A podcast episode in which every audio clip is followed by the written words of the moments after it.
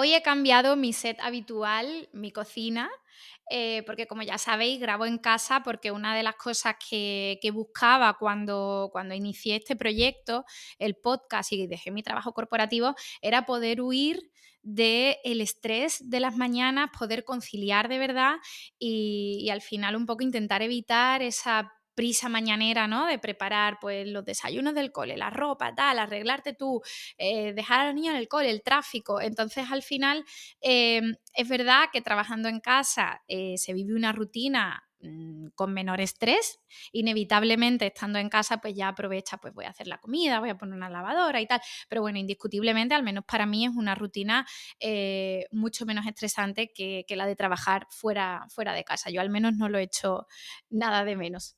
Em, pero bueno, a lo que iba, que he cambiado mi, set habitual eh, por un set más cómodo. Y es gracias a Beliani que tengo esta nueva mesa maravillosa, eh, que, bueno, que en ella no solamente grabo el podcast, sino que además es nuestra nueva mesa de comedor y me encanta que sea redonda porque eh, me da la sensación como de ser muy acogedora, ¿no? Nos ha ayudado a cambiar incluso ciertas rutinas en casa y hemos pasado de comer en la barra de la cocina así como más rápido y al final donde estoy pues me levanto por esto, por lo otro, ¿no? A, llegar el momento de sentarnos todos alrededor de la mesa a cenar y poder contar pues qué tal ha ido el día, no sé, a mí me parece como, como un nuevo momento, así que mm, gracias Beliani por hacerlo posible y, por, regalarme esta maravillosa mesa que, que, me sirve pues de herramienta de trabajo, de comedor familiar y muchas tardes de lluvia también de centro de manualidades, ¿no? Así que, la verdad que, estoy encantada. Eh, además, os invito a que, a que echéis un vistazo en mi cuenta de Instagram, en las últimas, los últimos vídeos que he subido. He compartido pues todas las cosas nuevas que tengo de, de Beliani en casa, ¿no? Que no solo esta mesa, también es esta lámpara, la maceta y tengo un nuevo rincón de trabajo precioso que estoy, estoy encantada. Así que os dejo en las notas del episodio el enlace también a su cuenta de Instagram, a, su web y además os dejo el código de descuento que tenéis si compráis de mi parte, eh, que es Mujeres Madres. Tienen envíos gratis y devoluciones gratis también. Así que os invito a, que le echéis un vistazo porque además la calidad es bastante, bastante buena. Yo estoy encantada. El otro día además le comentaba a una amiga, digo, de verdad que estoy encantada con la mesa, sobre todo por el cambio que ha supuesto a nivel familiar, esta nueva rutina. Y me decía, si cuentas esto en el podcast, la gente se va a querer que, es publicidad y ya está, ¿no? digo, bueno, a ver, al final Beliani está patrocinando el episodio, pero también es que realmente ha habido un cambio importante en la rutina y estoy muy contenta con, eso, ¿no? Así que, mm, que bueno, que sin más vamos a empezar con la temática del, del episodio de hoy en el que vamos a hablar de empoderamiento femenino. Quería hablar de empoderamiento femenino porque mm, sinceramente no tenía una, una, opinión clara al respecto, ¿no? Es algo que, que debo defender, es una estafa más del sistema para que las mujeres nos creamos que, estamos en una posición de igualdad eh, y como madre de dos hijas y mujer que soy, sentía que tenía que eh, tener una opinión formada e informada sobre esto, ¿no? Y que tenía que, investigar un poco más, formarme mi propia opinión y, bueno, pues ya que lo hacía, compartirlo aquí, eh, que para eso esto es un espacio en el que hablamos de todas aquellas cosas que nos pasan a, las mujeres, ¿no?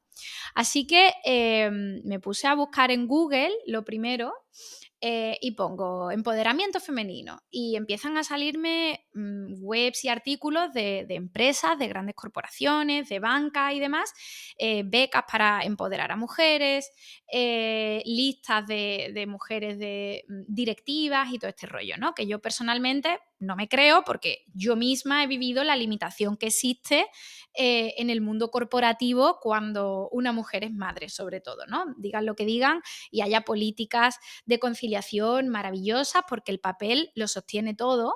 Em, y la realidad es que la conciliación es tremendamente difícil y no, es solo culpa de las empresas, es eh, cómo está montado el sistema en sí lo que dificulta eh, que, exista la conciliación, ¿no? Al final, eh, todavía somos las mujeres las que nos encargamos mayoritariamente del cuidado de los hijos. Em, y también, por supuesto, existe una presión social sobre cualquier decisión que tomemos las mujeres con respecto a, la maternidad y la carrera profesional, ¿no? Si escogemos porque escogemos, si no escogemos porque no escogemos, en fin, bueno, el caso es que em, existe esta presión social sobre, sobre la mujer. Por lo tanto, no pretendo culpar a las empresas ni a nadie en concreto, es una cuestión que tiene eh, muchas patas que tienen que ir desarrollándose y que tendrían que avanzar para que podamos encontrarnos en un plano de, de igualdad real y de conciliación real en el que a día de hoy todavía no estamos. Entonces, sobre empoderamiento femenino, que es un término em, que está muy de moda, que se escucha mucho, no solo en el ámbito empresarial, también en el ámbito social, y qué significa esto exactamente, ¿no? ¿Qué significa empoderamiento femenino? Pues bien, según he investigado, el término eh, surgió en el 95 cuando se celebró la cuarta conferencia mundial sobre la mujer en Pekín, si no, si no recuerdo mal, y acuñaron este término para referirse al aumento de la participación de las mujeres en los procesos de toma de decisiones y acceso al poder para poder así avanzar en la equidad entre géneros. Eh, y con esto de la participación de la mujer se referían a derechos humanos, salud sexual y reproductiva, educación y el aumento de la participación a nivel social y también económico. Y aunque esto surge en el 95, se sigue avanzando, se sigue trabajando en esto y en 2010 se hace un pacto mundial de Naciones Unidas con siete principios que iban a servir de guía em, para ir fomentando el empoderamiento de las mujeres y se crea un sello, llamémosle, al que las empresas pueden adherirse eh, como empresas que cumplen con estos siete principios. ¿no? Y la organización de este sello, que es la ONU y la Unión Europea, revisa que la empresa en cuestión cumpla con, con todos estos principios y le dan el sello. Y las empresas también pueden hacer donaciones si quieren. Lo dejo ahí. Bueno, el caso es que cuando he buscado en Google empoderamiento a secas, ¿no? Sin añadirle pues el empoderamiento de la mujer o el femenino, ¿no? Empoderamiento a secas. Aparecen muchos artículos que hablan de empoderamiento sin más, ¿no? Refiriéndose al, al proceso que permite que las personas confíen en sus capacidades y en que tienen la fortaleza de impulsar cambios evidentes en sus vidas y en la sociedad.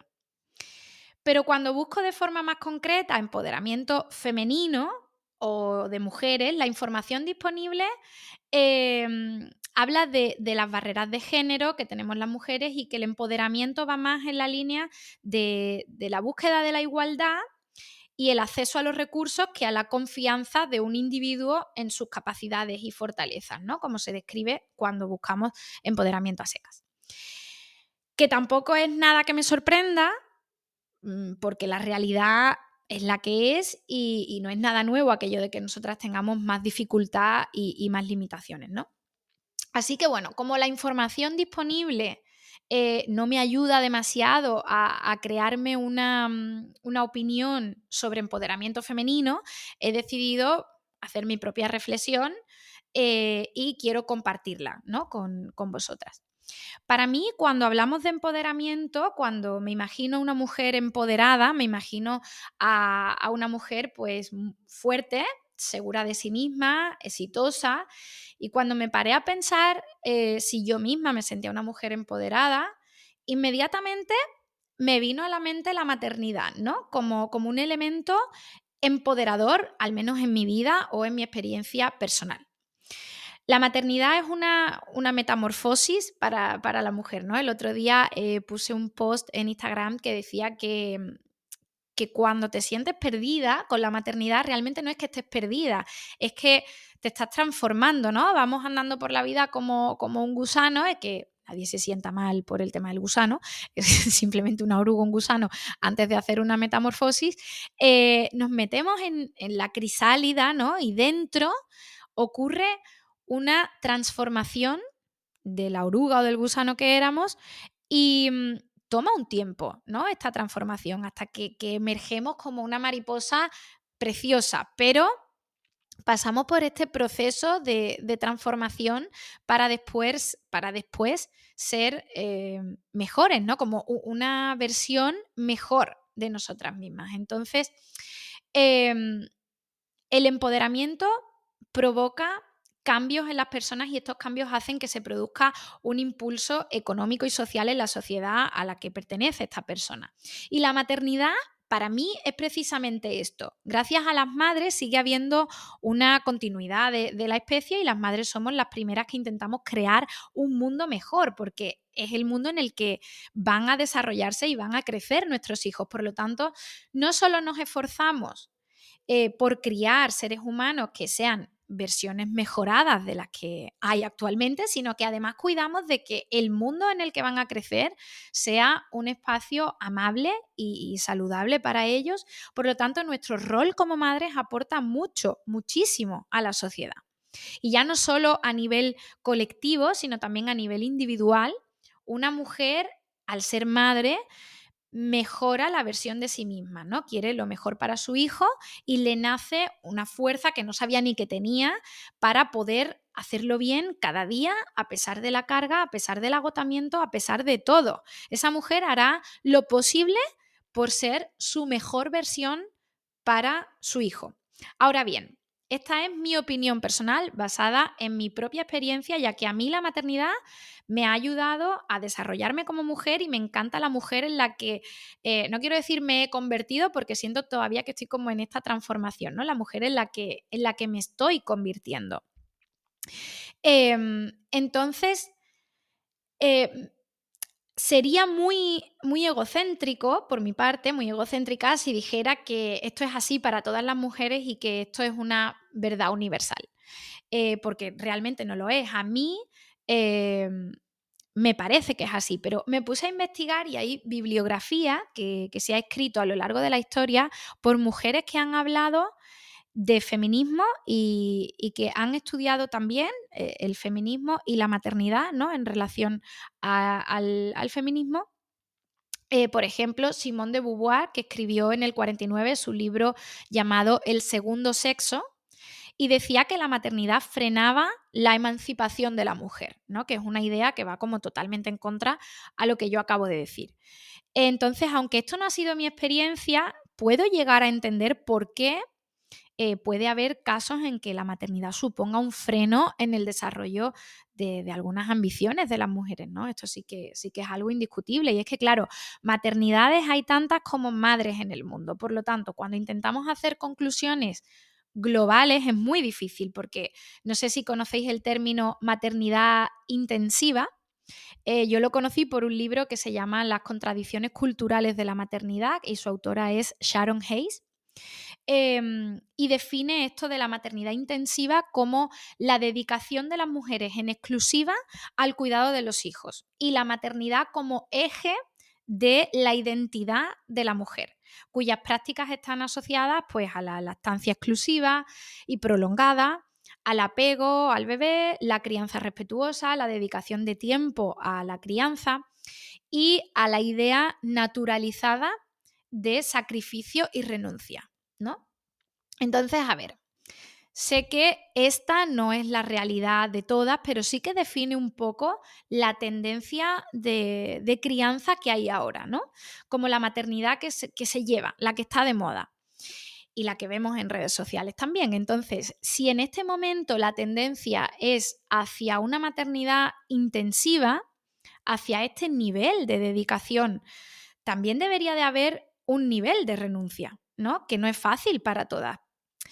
Bien porque no tengan la opción de renunciar o bien porque no quieran renunciar y a la vez tengan que vivir este tipo de maternidad porque es lo que ahora pensamos que se debe hacer y lo que es mejor para los hijos y por lo tanto no hacerlo eh, es inmediatamente colocarte la etiqueta de, de mala madre.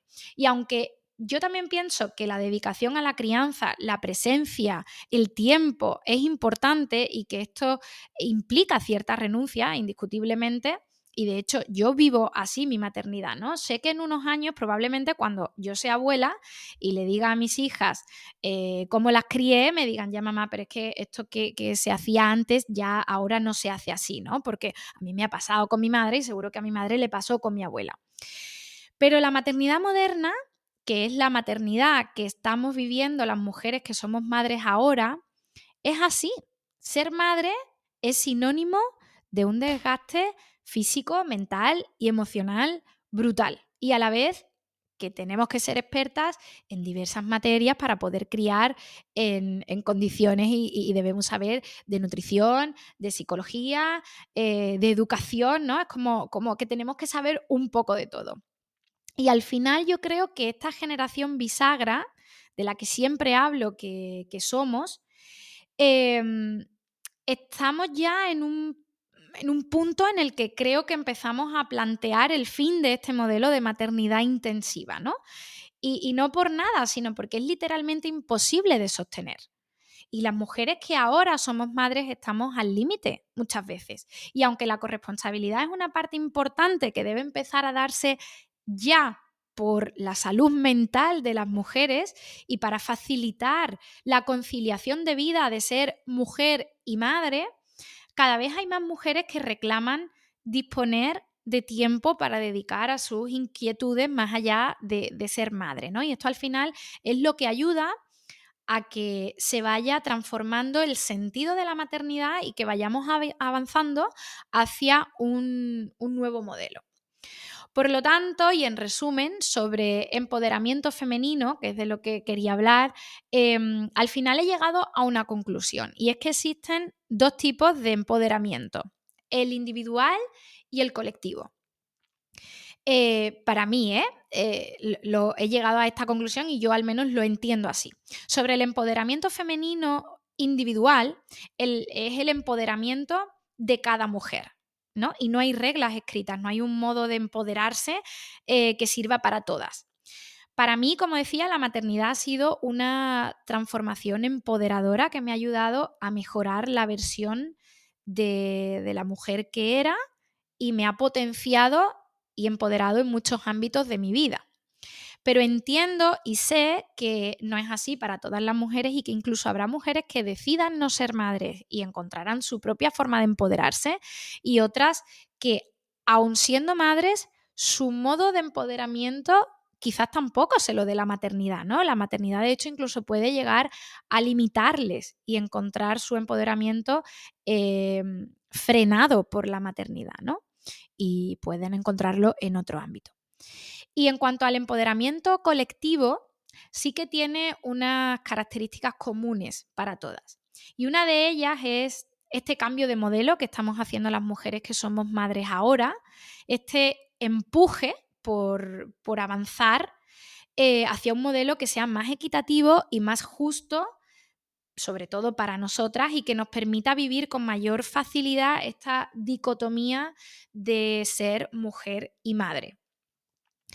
Otra es, por supuesto, la búsqueda de una igualdad de derechos real que no se quede en unos salarios iguales y en ocupar sillas en las mesas en que se toman las decisiones, que también, por supuesto, pero no solo esto, sino que em, ya hay un fuerte discurso eh, a nivel social en cuanto a la violencia que se ejerce contra la mujer, ya sea violencia obstétrica, violencia doméstica, eh, violencia laboral, también en cuanto a la seguridad o mejor dicho, la inseguridad eh, con la que viven las mujeres y una lista muy larga que continúa porque cada vez eh, se va tocando más este tema y esta, esta búsqueda real de igualdad de derechos para, las mujeres, pero todavía hay muchos casos en que eh, las que tenemos que trabajar para potenciar el empoderamiento de las mujeres somos nosotras mismas. Y por supuesto, todo lo que estoy hablando aquí está enfocado a la mujer occidental, porque eh, al final el empoderamiento femenino en otras culturas o en otras naciones es una conversación totalmente diferente, ¿no?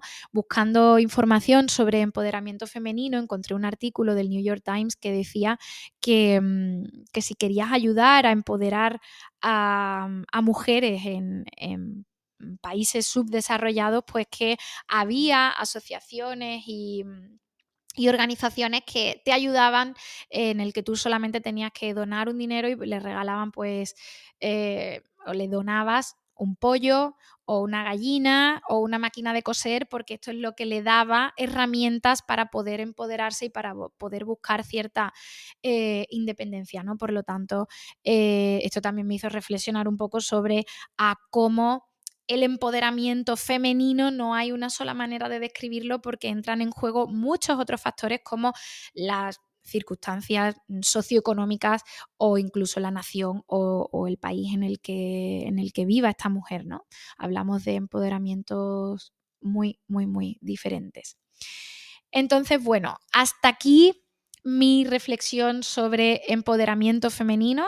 Me encantaría que, me dejaseis comentarios o, que me escribieseis a través de redes sociales hablando de qué es para vosotras el empoderamiento femenino, porque em, sí que hay mucha información relativa al mundo corporativo, como decía al inicio del episodio, o incluso también de estos siete principios, ¿no? y, y también cómo eh, la ONU pues está haciendo por empoderar a las mujeres en el mundo y tal, pero al final me gustaría saber qué es el empoderamiento femenino eh, para ti, ¿no? O sea, cómo vives tú ese empoderamiento, si a ti la maternidad te ha ayudado a empoderarte o no, si te considerabas que eras una mujer empoderada antes de ser madre y la maternidad te ha brindado nuevos miedos, nuevas situaciones que, a las que no sabes cómo enfrentarte, porque al final se produce una pérdida de control brutal, ¿no? Yo embarazada creo que una de las primeras cosas que, que aprendí fue que los planes en la maternidad Mm, no sirven de nada, ¿no? Tú haces un plan de parto, que es importante que lo hagas, pero que al final eh, la naturaleza ocurre y puede que tu plan de parto no sirva para nada, o planeas el tipo de madre que vas a ser y al final pues no te pareces en nada a la madre que, eras en tu mente antes de ser madre. Entonces, bueno, me gustaría conocer un poco vuestras opiniones sobre, sobre empoderamiento femenino, porque como siempre digo, yo tengo mi propia opinión, pero me encanta informarme porque, porque al final, bueno, las opiniones van y vienen y cuando estás informada, pues cambiar de opinión eh, no me parece de una persona que tenga opiniones poco formadas, sino al contrario, ¿no? De una persona que está abierta a escuchar, aprender y, y a cambiar de opinión si, si así es porque te has informado y has descubierto nuevas cosas que no sabías, ¿no? Así que quiero leeros, quiero escucharos y quiero daros las gracias como siempre por estar aquí y recordaros que en las notas del episodio os dejo enlace a Beliani, código de descuento eh, y también enlace a su cuenta de Instagram y por supuesto me buscad el vídeo en el que he colgado pues todas las cosas nuevas que tengo de Beliani y me contáis qué os ha parecido. Sin más, os mando un beso fuerte y nos vemos el próximo lunes.